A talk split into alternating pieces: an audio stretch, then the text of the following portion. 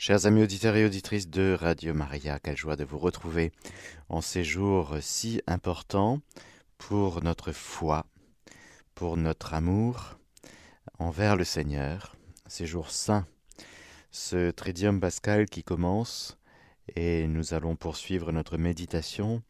Nous allons quitter le Cénacle et nous allons sur le mont des Oliviers, au pied du mont des Oliviers.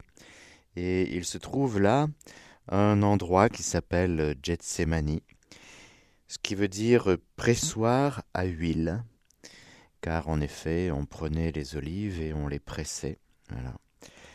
Dans beaucoup d'endroits de, de la Méditerranée, on connaît ça bien.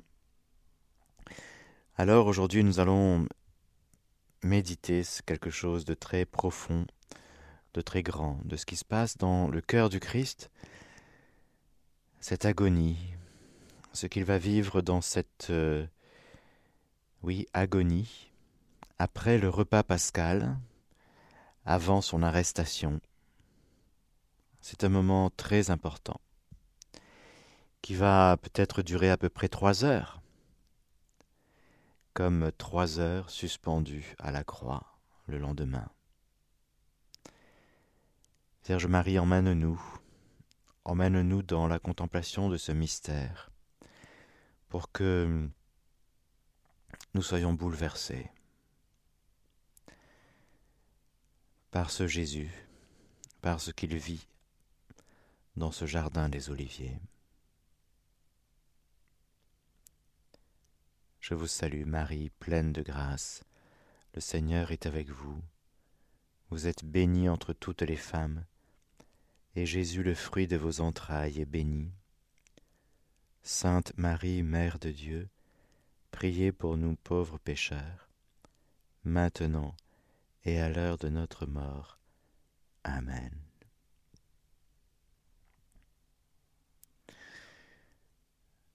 Nous allons dans l'Évangile selon Saint Matthieu. Alors Jésus parvient avec eux, avec les disciples, à un domaine appelé Gethsemane, et il dit aux disciples, Restez ici, tandis que je m'en irai prier là-bas.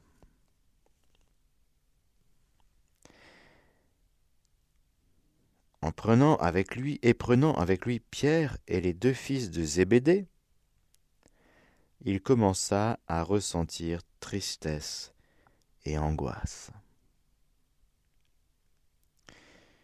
Alors il leur dit, Mon âme est triste, à en mourir. Demeurez ici et veillez avec moi. Étant allé un peu plus loin, il tomba face contre terre en faisant cette prière. Mon Père, s'il est possible, que cette coupe passe loin de moi. Cependant, non pas comme je veux, mais comme tu veux. Il vient vers les disciples et les trouve en train de dormir. Et il dit à Pierre, Ainsi vous n'avez pas eu la force de veiller une heure avec moi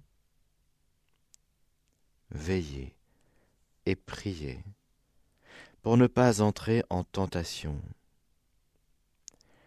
L'esprit est ardent, mais la chair est faible.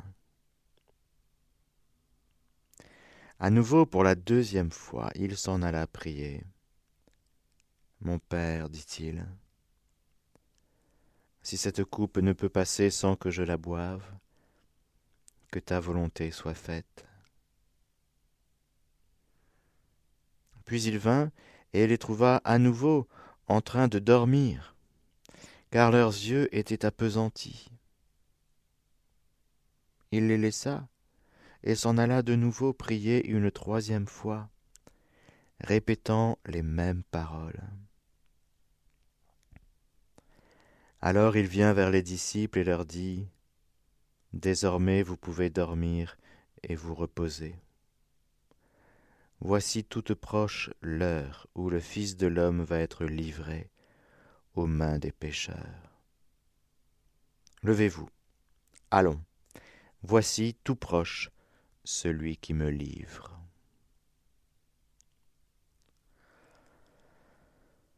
Frères et sœurs, c'est tellement désolant d'entendre cette parole de Jésus. Désormais vous pouvez dormir et vous reposer. Voici toute proche l'heure où le Fils de l'homme va être livré aux mains des hommes, des pécheurs. C'est tellement dommage d'être dans ce décalage immense entre ce que Jésus vit et il nous invite à entrer dans ce qu'il vit, lui, et les disciples, en particulier Pierre, Jacques et Jean. Les disciples, il leur a dit, vous pouvez rester là, restez là, restez ici, tandis que je m'en irai prier là-bas. Bon, il reste. Mais parmi les disciples, il décroche Pierre, Jacques et Jean, comme à la transfiguration comme ils ont été témoins de, du retour à la vie de la fille de Jaïr. Et voilà que Pierre, Jacques et Jean, au lieu d'être tout attentifs, eh bien ils sont appesantis. Leurs yeux étaient appesantis. Saint Luc il dira, lui, que ils étaient endormis de tristesse. Ah oui, parce que, encore une fois, ils avaient pris toutes les paroles de Jésus un peu de manière charnelle, toutes ces paroles que nous avons vues. Ah, il va partir, alors il va nous laisser, il va partir. Vous êtes triste, mais votre tristesse se changera en joie. Pour l'instant, ils sont tristes. Ils sont devant quelque chose qui les dépasse, devant une espèce de mal qui les écrase. Ils sont appesantis. Et n'ont pas la force de répondre à l'invitation de Jésus. C'est une grande blessure dans le cœur du Christ. Parce que Jésus, lui, il va vivre aussi la tristesse.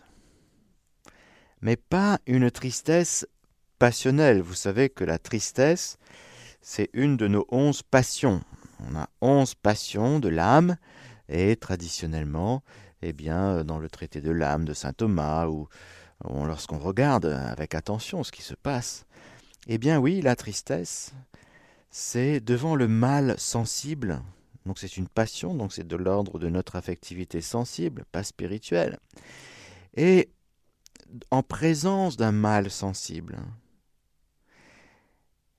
nous avons l'impression que ce mal nous écrase, qu'il nous terrasse, qu'il est vainqueur, et nous n'avons pas suffisamment de force en nous pour vaincre ce que nous considérons comme quelque chose qui nous oppresse, qui nous fait du mal. Il nous paraît victorieux, ce mal. Alors, la tristesse s'empare de nous et nous opprime. C'est l'inverse de, des trois autres passions à l'égard du bien sensible qu'étaient l'amour, le désir et la jouissance. En présence du bien sensible, je suis content, je suis dilaté, je me délecte, je suis content. Là, c'est l'inverse. C'est l'inverse de la jouissance qui nous dilate. C'est quelque chose qui nous prend à la gorge et qui nous replie sur nous-mêmes.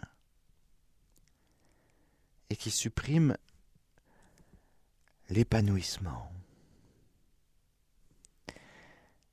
D'une manière affective, dans notre affectivité. On n'est pas dilaté, on est replié, on est comme euh, Oui, comme un, chien qui se sent en danger et qui est ratatiné sur lui-même. On est à plat, exténué, annihilé, et on pense qu'il n'y a pas d'issue. Ça, c'est la tristesse que nous pouvons éprouver d'une manière passionnelle dans notre affectivité sensible, chacun de nous. Jésus, lui, il va vivre la tristesse non pas de cette manière-là. La tristesse que Jésus va vivre est éminemment spirituelle, divine. C'est de l'ordre de la révélation d'un grand mystère qui nous est révélé aujourd'hui. La tristesse de Jésus, l'angoisse et la tristesse. Jésus n'est pas replié sur lui-même. Pourquoi? Parce que nous, quand on est triste, ça veut dire que notre vie spirituelle n'est pas suffisamment forte pour assumer notre vie passionnelle. Notre vie passionnelle, elle prend le dessus. Jésus, lui, il est saint et immaculé. Il a onze passions comme nous, c'est un vrai homme avec une vraie âme humaine, un vrai corps, mais tout est ordonné. Il n'y a pas de désordre. Et donc, il n'y a pas cet abattement, il n'y a pas ce, ce repli sur lui-même. Il n'est pas en train, j'allais dire, devant un mal sensible qu'il n'arrive pas à vaincre. Non, Jésus est vainqueur. Alors si Jésus est vainqueur, Jésus montre-nous quelle est cette tristesse que tu vis.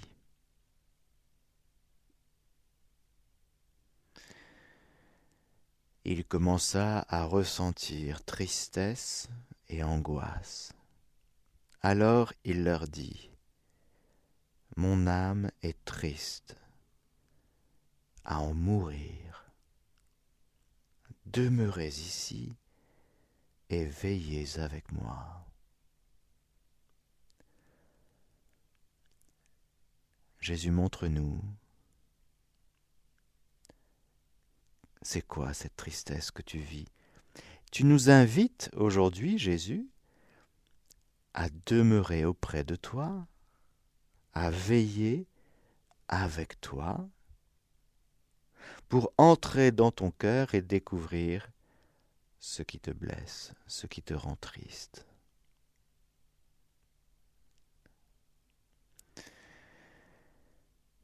Il me semble, frères et sœurs, que c'est en lien avec la prière de Jésus. Il me semble, frères et sœurs, que la tristesse de Jésus, c'est quand quelqu'un, une âme, pour qui il est venu, il est venu sauver, chercher et sauver ce qui était perdu, il est le bon berger qui vient chercher chacune de ses brebis sans exception. Il ne fait pas le tri. Il vient chercher chacun sans exception. Il livre sa vie pour chacun sans exception. Et alors il a passé son temps à inviter, telle la sagesse qui a dressé une table pour un festin, et puis il a invité et il a invité. Qui répond à l'invitation? Qui répond à l'invitation à participer au festin du royaume? Je suis venu pour que les hommes aient la vie et qu'ils l'aient en surabondance. Qui répond? Je suis désolé, Seigneur, moi je suis débordé en ce moment. Euh, tu, te rends pas compte, mais moi j'ai un champ à labourer là. C'est en plus c'est la saison.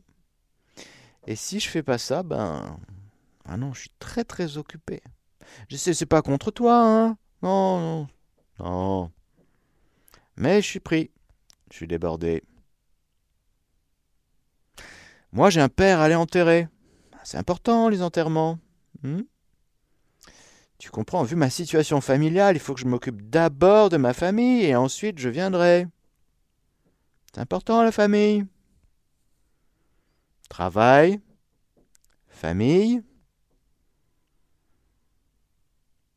Mais en général, c'est toujours la même chose. On s'excuse et on se justifie on justifie le pas qu'on ne veut pas faire. On justifie le oui qu'on ne veut pas donner. Tu comprends, dans d'autres circonstances, je t'aurais dit oui, mais là, euh, le contexte est un peu difficile, hein. Alors, laisse-moi d'abord faire ça, laisse-moi, laisse-moi faire mes affaires et après je viendrai. C'est une grande tristesse dans le cœur de Jésus. La réponse de l'homme impacte le cœur du Christ. On pourrait dire, mais non, il s'en fiche, euh, il va bien, il est avec son Père, avec l'Esprit Saint, et puis il y a Marie, bien sûr, bien sûr. Mais il y a chacun de nous, la réponse de chacun de nous. Jésus vient chercher notre oui.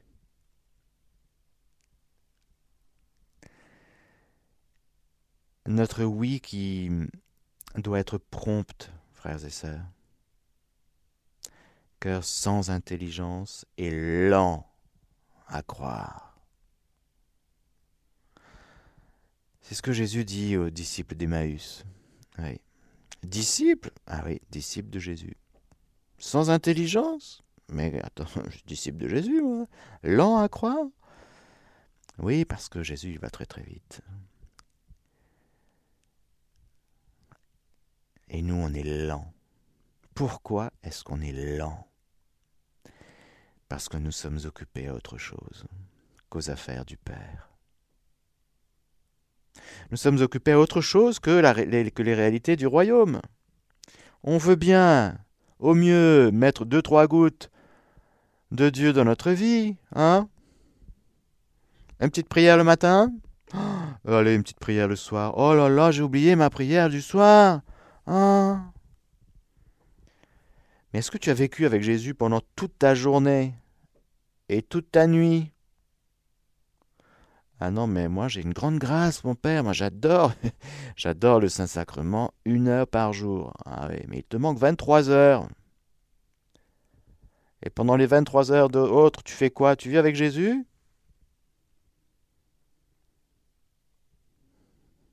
Ben oui, c'est comme ça.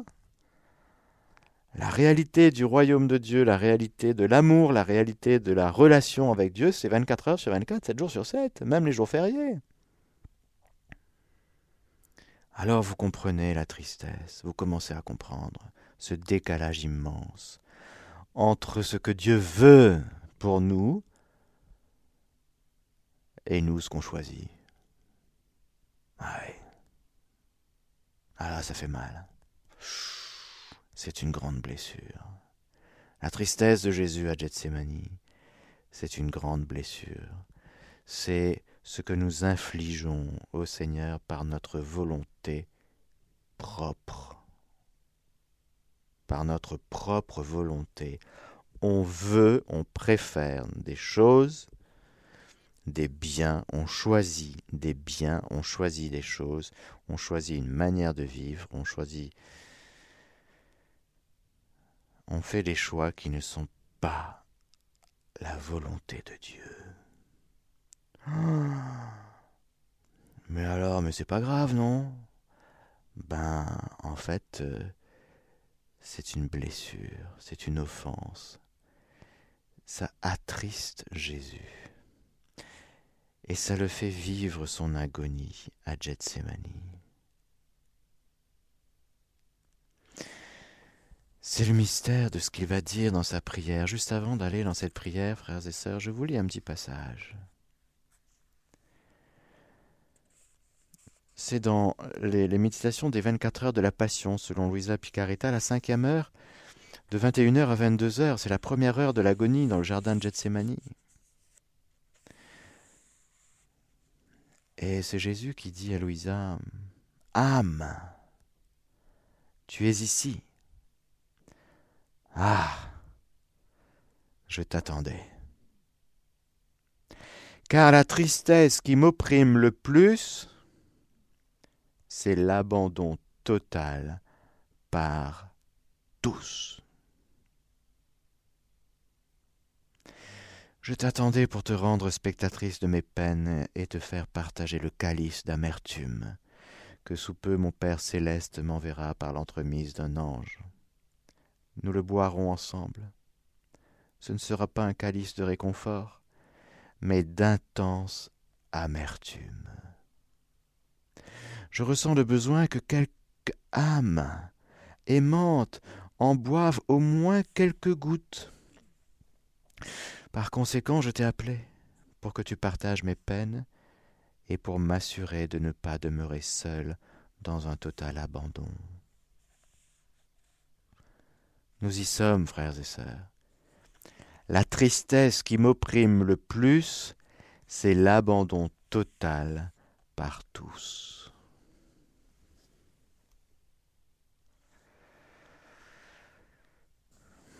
Où est-ce que vous êtes? Le monde. Bah, le monde est très occupé. Ouh, oui. Ah, bah, c'est sûr. Ayant chassé Dieu, eh ben, ils sont très occupés. Et puis très insécurisés aussi, ça va ensemble. C'est la panique. Oui. C'est l'angoisse. Oui. Pas celle de Jésus. Non, non. Non, non, non. le monde sans Dieu angoisse, mais ce n'est pas du tout l'angoisse de Jésus à Gethsemane. Le monde sans Dieu a peur de manquer et provoque des guerres, toujours, toujours, c'est toujours pareil, pour des intérêts égocentrés, pour le profit, pour vénérer la déesse, l'idole, argent, mammon. Quitte à tuer des gens, c'est pas du tout un problème. Hmm, bon. Alors l'angoisse, c'est de perdre. Perdre du territoire, perdre euh, des, parts de marché. Tout le monde est dans une guerre commerciale, une guerre dans tous les domaines, parce qu'en fait, c'est la peur de perdre qui mène le monde. Pourquoi tu as peur de perdre? Parce que tu as chassé Dieu de ta vie. Si tu avais Dieu, ben, tu n'aurais pas peur de perdre. Le Seigneur est mon berger, je ne manque de rien. Bon, ça c'est le monde. Après, il y a les chrétiens, si vous voulez. Quand on est chrétien, normalement, on est appelé à vivre un peu autrement notre vie, c'est-à-dire euh, un peu moins insécurisé, ou même carrément dans la confiance. Alors on est en chemin, nous les chrétiens, hein? Avec des hauts et des bas, mon père. De temps en temps, je suis confiant. Et puis parfois, j'ai peur. J'ai peur de mon avenir, j'ai peur de l'avenir de mes enfants, j'ai peur du réchauffement climatique, j'ai peur des maladies, j'ai peur de tout ce que vous voulez.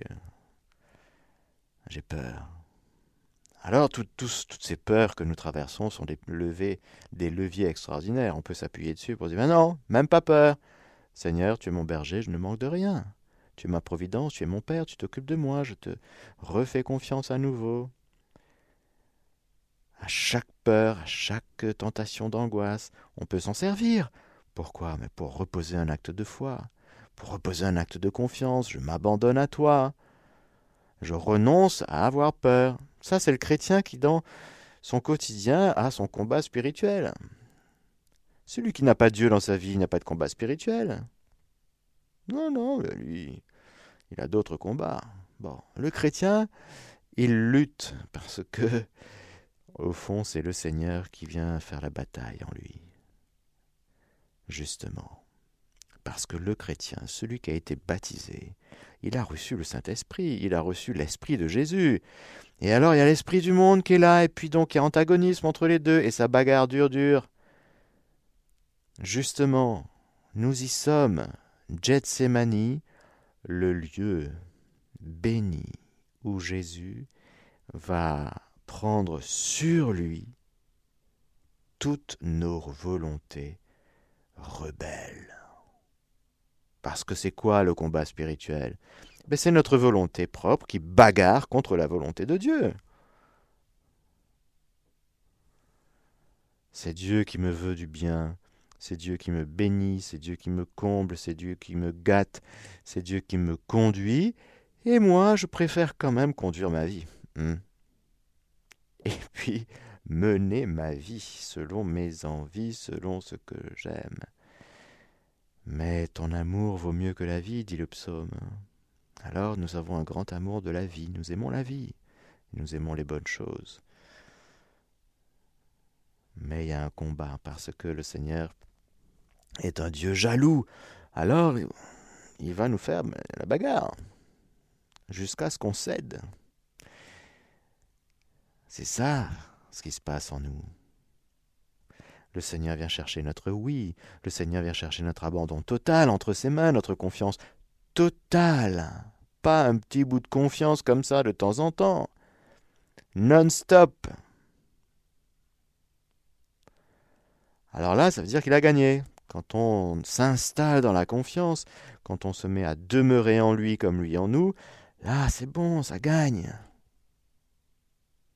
C'est Gethsemane qui porte des fruits en nous lorsque notre vie dans notre volonté propre perd du terrain et la vie dans la volonté de Dieu gagne du terrain. Tout l'enjeu est là, frères et sœurs. Tout l'enjeu, c'est de perdre notre vie, vous comprenez? C'est de craquer, c'est de laisser tomber. Arrête de mener ta vie selon ta volonté propre. Tu te rends malheureux. Tu te rends malheureux et tu bagarres avec Dieu combien de temps? Tu vas sortir comme Jacob du gré de guet de Yabok, tu vas Il vaut mieux boiter un peu, je vous assure. Il vaut mieux entrer dans le royaume borgne avec un bras ou un pied que d'aller avec les deux bras dans la géhenne de feu. C'est le Père qui est le vigneron et qui taille les sarments sur sa vigne. Oui, ça fait mal, c'est pas agréable, mais c'est tellement bon pour l'âme et pour notre ciel surtout. Et voilà donc que Jésus tombe face contre terre en faisant cette prière. Mon Père, s'il est possible que cette coupe passe loin de moi. Cependant, non pas comme je veux, mais comme tu veux. Bien sûr, je rappelle qu'en Jésus, il y a deux volontés, parce qu'il y a deux natures, la nature divine et la nature humaine.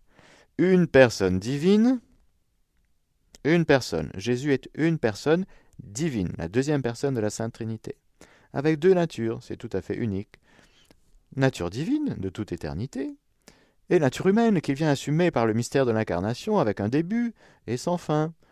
Début, c'est la conception. Conception virginale, par l'opération du Saint-Esprit dans le sein de Marie. Là, la deuxième personne de la Sainte Trinité prend une nature humaine, la nôtre, pas une autre que la nôtre, la même. Une nature humaine, c'est une âme humaine avec toutes ses facultés, un corps humain. Or, dans l'âme humaine, il y a une volonté, capacité spirituelle d'aimer. Jésus a donc une volonté humaine. Et comme il est saint et immaculé, sa volonté humaine n'a jamais eu de problème avec la volonté divine. Et c'est une merveilleuse nouvelle pour nous, parce que nous, si vous voulez, notre personne, elle est humaine, et notre nature, on n'en a qu'une, elle est humaine, et on a une volonté humaine. Sauf que le péché, qui est spirituel, notre volonté a choisi un autre bien que Dieu, et que sa volonté confère péché originel. On a désobéi. On a dit non. On a préféré autre chose que la proposition de Dieu, l'invitation de Dieu, c'était une épreuve au jardin. Dans quel jardin? Ah Il me plaît à penser, frères et sœurs, que l'épreuve d'Adam et Ève était dans le jardin des oliviers. Ça aurait du sens. Rien n'est fait par hasard, et ce serait tout à fait convenant que de penser qu'à Gethsemane, jardin des oliviers, le nouvel Adam, par son fiat, par son oui, eh bien il vient réparer le nom, N-O-N, d'Adam, du premier Adam, Adam et Ève. J'aime bien penser ça, car il y a une histoire sainte, il y a aussi une géographie sainte. J'aime bien, frères et sœurs, penser que dans ce pressoir à l'huile, L'huile, c'est l'onction, vous voyez. Nous sommes vraiment faits pour, pour être des êtres d'onction, remplis de l'onction du Saint-Esprit. Qu'est-ce qu'on a fait de l'onction? Eh bien, on a jeté bas l'onction par le péché. Jésus, dans Adjetsemani, il vient dire cette parole, non pas parce qu'il a lui personnellement un problème avec la volonté de Dieu, au contraire, sans cesse, non-stop, 24 heures sur 24, 7 jours sur 7, il n'est que l'amène du Père. Sa volonté humaine est toujours, toujours, toujours, toujours, toujours unie, sans aucune distance, sans aucun désaccord avec la volonté de Dieu. Au contraire, dans l'humanité de Jésus, on voit ce que c'est qu'une volonté humaine parfaitement unie à la volonté de Dieu. C'est ça qui est merveilleux. Voilà, enfin une vie humaine. En Marie aussi, c'est comme ça. Marie, personne humaine avec une volonté humaine, une seule nature humaine. Et dans la volonté humaine de Marie, eh bien, il n'y a pas de place pour sa volonté propre. C'est-à-dire qu'elle ne fait toujours que ce que, Dieu veut. C'est pour ça qu'elle est si belle. Ce qui nous a dit, c'est l'aspect rébellion, l'aspect rebelle, la résistance farouche que nous donnons au Seigneur en lui disant hum, hum, hum, Lorsque nous disons un petit nom, un moyen nom ou un grand nom, eh bien, ça nous blesse aussi, ça nous fait mal, ça nous défigure, ça nous fait perdre la ressemblance avec Dieu. Alors voilà que le Seigneur vient réparer précisément ce désordre immense provoqué par le péché qui est une désobéissance, qui est un acte de la volonté humaine, précisément. Ce n'est pas un acte de l'intelligence. L'intelligence, elle discerne. L'intelligence, c'est du côté de, de ce qu'elle discerne, oui, de vrai. De... Elle peut se tromper après le péché. Elle peut se tromper. Mais c'est la volonté humaine qui choisit, qui pose son choix, et qui choisit un bien toujours. Alors le problème, c'est que on a choisi un petit bien hmm, par rapport au grand bien de la volonté de Dieu. C'est toujours un bien qu'on choisit, quelque chose qui nous paraît bien, qu'on préfère. Tu as préféré manger du fruit de l'arbre de la connaissance du bien et du mal. C'est ton choix libre. Mais ce n'était pas la volonté de Dieu. Alors voilà, le Rédempteur vient prononcer cette prière, vient vivre cette agonie, car, frères et sœurs, justement la tristesse de Jésus, son agonie et sa prière, c'est tout en un c'est de dire je suis tellement triste que l'homme en soit arrivé là. Je suis tellement triste qu'il ne réponde pas à l'invitation. Je suis tellement triste qu'il ait une vie avec des guenilles, une vie de clochard, de drogué. Il est drogué à sa volonté propre. Mais c'est tellement triste. C'est tellement triste alors que l'homme était fait pour vivre de la volonté divine. Ah, c'est sa joie, c'est son bonheur, sa béatitude, déjà ici-bas sur terre et, et pour toujours, et comme au ciel, sur la terre comme au ciel. Alors on comprend que cette prière, qui est une prière, j'allais dire, euh, vécue dans une agonie, vécu dans une tristesse divine. C'est un peu, frères et sœurs, l'expression de cette parole que Jésus dira en croix. Mais mon Dieu, mon Dieu, pourquoi m'as-tu abandonné? Pourquoi? Vous voyez, il reprend à son compte ce Jésus qui se fait homme, nos propres révoltes et nos propres bêtises qu'on dit à Dieu. Mais pourquoi tu m'as abandonné? Mais je ne t'ai jamais abandonné, dit Dieu. C'est toi qui m'as abandonné. Mais quand on va mal, ben on, dit ben c'est la faute au bon Dieu, tiens. Si je suis malheureux, ben c'est la faute forcément de quelqu'un d'autre, du contexte, euh, du gouvernement, euh, ou de je sais qui. Ultimement, c'est toujours à Dieu qu'on ramène euh, la culpabilité. Si tu avais été là, mon frère ne serait pas mort. L'expression de Marthe et Marie, les deux, elles sont dans la révolte. Bah ça alors. Mais oui, elles sont amies de Jésus. Mais oui, bah, Jésus il vient, il vient nous sauver tout entièrement. Ça n'empêche pas de nous aimer. Au contraire. Il vient chercher nos révoltes, frères et sœurs. À Gethsemane, Jésus vient chercher nos révoltes, nos rébellions,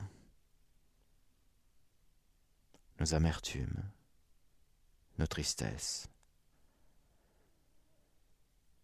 Toutes les fois où on n'a pas vécu de la volonté de Dieu, ça en fait un paquet. Eh ouais, ça en fait un paquet. Voilà la grandeur de l'âme humaine de Jésus qui est triste à en mourir. C'est une âme magnanime, une grandeur d'âme, ah, avec une bonté. Il prend tout sur lui, frères et sœurs. Il prend tout sur lui. Parce que nous, on ne savait pas comment faire pour attraper de nouveau la volonté de Dieu. Même la loi, on n'y arrivait pas. En plus, les pharisiens, ils avaient rajouté plein de mitzvot, plein de commandements, 613, avec des interdits de partout, on n'y arrivait pas. Comment faire pour réintégrer l'alliance avec Dieu? Eh bien, sans Jésus, tu ne peux pas. Sans Jésus, tu ne peux pas. Parce que Jésus seul est le Rédempteur. Jésus seul, avec sa volonté humaine, précisément, qui vit dans la divine volonté, peut te ramener à la maison. Ah, la volonté de Dieu, la volonté humaine de Jésus, elle est adorable. Oui. Merci Jésus pour ta volonté divine.